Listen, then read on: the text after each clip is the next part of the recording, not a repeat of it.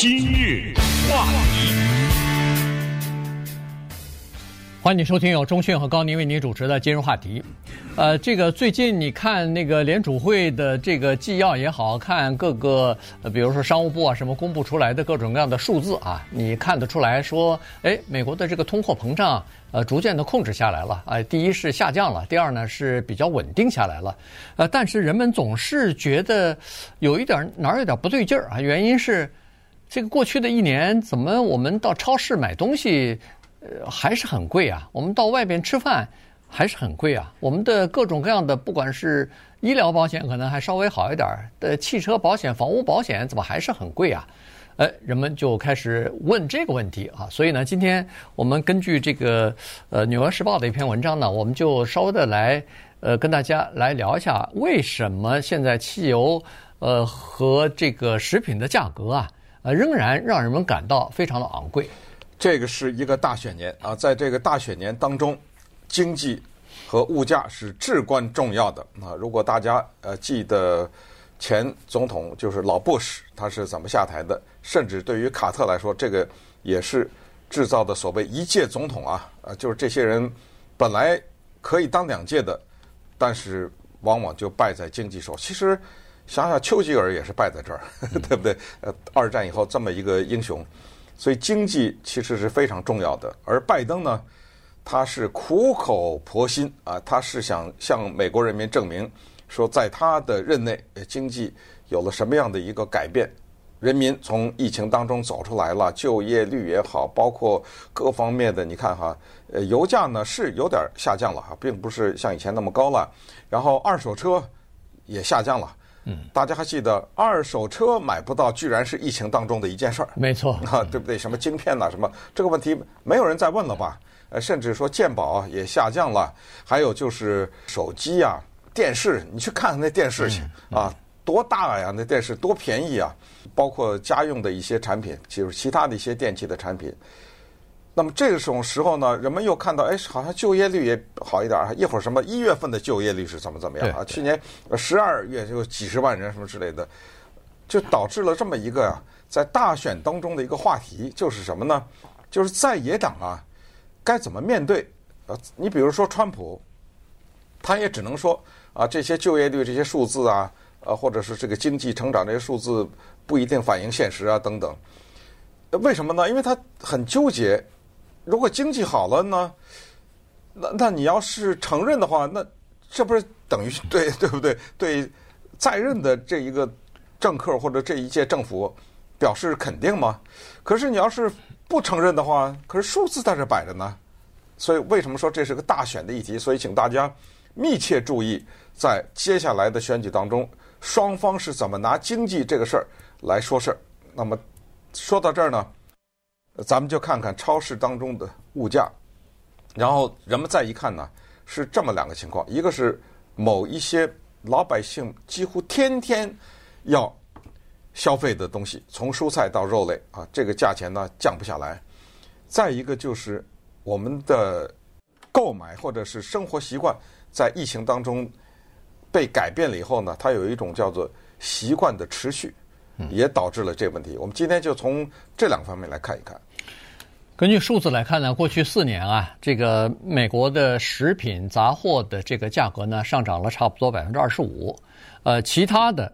这个总体的通货膨胀率呢是上涨百分之十九啊，所以食品和这个其他的杂物，就是我们到这个超市里边去买的这些东西呢，它确实比那个呃比总体的东西呢要涨得多一点儿。呃，刚才说了什么家电呐、智这智能手机啊之类的东西，那还那那价钱非但没涨，还下降了呢。呃，尤其在去年的时候呢，食品的价格呢。总体来说呢，上涨的幅度减少了，但是有几类，呃，呃，这个上涨还是非常明显的。比如说牛肉，比如说糖，比如说果汁，果汁啊，这些呢是上涨，幅度不仅没有下降，反而还有所上升啊，所以这个就是一个问题。那么这个它这里头呢，它由各种各样的原因所造成的哈，你比如说。呃，劳动力的短缺，在疫情期间，我们一直在说各个地方招不到人呐。呃，大家领了那个政府的救济，很多人不去上班了，呃，所以呢招不到人，这是第一。第二呢，就是这个供应链的中断啊，就是或者是供应链呃持续的紧张。呃，第三呢，就是美国出现了多年不遇的大面积的这个干旱和酷热的暑假，呃天夏天啊，所以这样一来的话，那就造成了，比如说是水果、蔬菜。的减产，那这个就比如说果汁为什么贵啊？橙子为什么会贵啊？啊，都有道理啊，就是这个干旱所造成的，再加上美国又发生了大面积的禽流感，这个尽管新闻当中没有报道很多，呃，因为有各种各样的战争啊什么的把版面都占掉了，但是呢，它确实是发生了，而且很严重，所以这个就导致于家禽肉类的这个呃价格上涨，因为。呃，感染禽流感的这些家禽必须要扑杀掉啊。那么家禽扑杀掉以后，除了家禽少了以外，那鸡蛋蛋类也少了。所以在这种情况之下，蛋类和这个家禽呢，呃，价格也就是居高不下了。所以你看种种的原因，再加上据说，呃，像什么俄乌战争啊，它导致大宗的商品，比如说谷物啊，呃，这个油类啊，这各种的东西呢。呃，植物油啊，就是各种这个东西呢，它都会受到一些影响。那远在天边的那些影响，其实也也影响美国的物价。那你还没说印度和泰国的干旱呢？呃，让什么糖啊的价格也受到影响。所以这个时候政府该怎么做呢？这些问题就是，如果说实话不看这些报道，有些我们也不太知道。比如咱老百姓，谁知道化肥什么价呀？嗯、对不对？你不知道。农民知道啊，所以政府能做什么呢？呃，拜登的政府现在只好做这么一个几个事情。首先呢，就是叫做控制化肥的价格。我不知道是怎么控制，是补贴啊，呃，还是怎么样啊？显然这个是一件事儿，对于政府来说，也就是说化肥的价格影响了农民的收益。另外一个就是，哦，原来是肉类加工厂他们有垄断情况发生。嗯，也就是说，你到超市啊，你看那儿包装的。一包一包的那肉啊，有什么加工的？有的是新鲜的，加工就是我们知道的什么 bacon 啊，什么就是香肠啊，什么火腿啊，什么这类的啊。原来这背后其实就是有几家大的公司有垄断的行为。你别看它的牌子不一样，那查回去那公司都是一个，是不是？它是这个情况。那么当肉类的价钱被垄断了以后呢，那就很难降下来。还有就是啊。这个疫情期间呢，它有一些所谓的利润提高的这个问题，因为有这些问题嘛，因为刚才说的这什么劳工啊，或者或者是什么供应链这些问题呢，它把价钱加上去了。等这些东西缓解了以后啊，说实话啊，这个就是商家有的时候呃可能在冷断冷断呃垄断情况下比较缺德的地方，就是，哎，我这个成本降下来了啊，嗯，可是我发现如果我价钱不降，还是有人买啊。对，你知道吗？哎，那这样的话，我干什么降价呢？只有一个办法让它降价，那就是竞争啊！啊，你卖五块，我卖三块五，我看你的五块钱谁买，对不对？可是当有垄断发生的时候，没人卖三块五啊，或者有其他办法把这个卖三块五的给排挤出去啊，等等。啊，所以这个也是一个问题。那稍等会儿咱们再看一看什么样的人比较受影响更大一点，然后我们的生活习惯是怎么被疫情给改变的。话题，欢迎您继续收听由中讯和高宁为您主持的今日话题。这段时间跟大家讲的呢是这个食品价格的居高不下啊，如此之昂贵呢，似乎和现在公布出来的那个，比如说是消费者价格指数，呃，似乎稍微有点矛盾啊，说是通货膨胀率维持在百分之二了，呃，百分之三了，但实际上感觉好像。食品价格上涨的幅度远超过这个哈，呃，确实啊，有一些东西呢，它的价格是是受到自然灾害或者是供应链的影响所造成的啊。刚才说了这么多，有这个自然的影响，有供应链的影响，有人工啊，比如说什么加工厂、肉类加工厂啊、呃仓库啊、超市啊，呃这些人工的员工加了，加了以后，你认为他们那些加了工资的钱、福利增加的钱？呃，谁吃掉了呢？当然是转嫁到消费者身上了，当然是放在这个物价上头了。所以呢，你看到的再加上这个超市的利润率增高了，那这些利润也是呃转嫁给消费者了。所以在有一些商品上呢，你就可以看到很明显的就是出现了呃就是高物价啊，就是尤其是食品，它呢这个食品的价格上涨呢，对人们的心理的影响。呃，比它那个实际的影响要大，比它实际上涨那个幅度要大。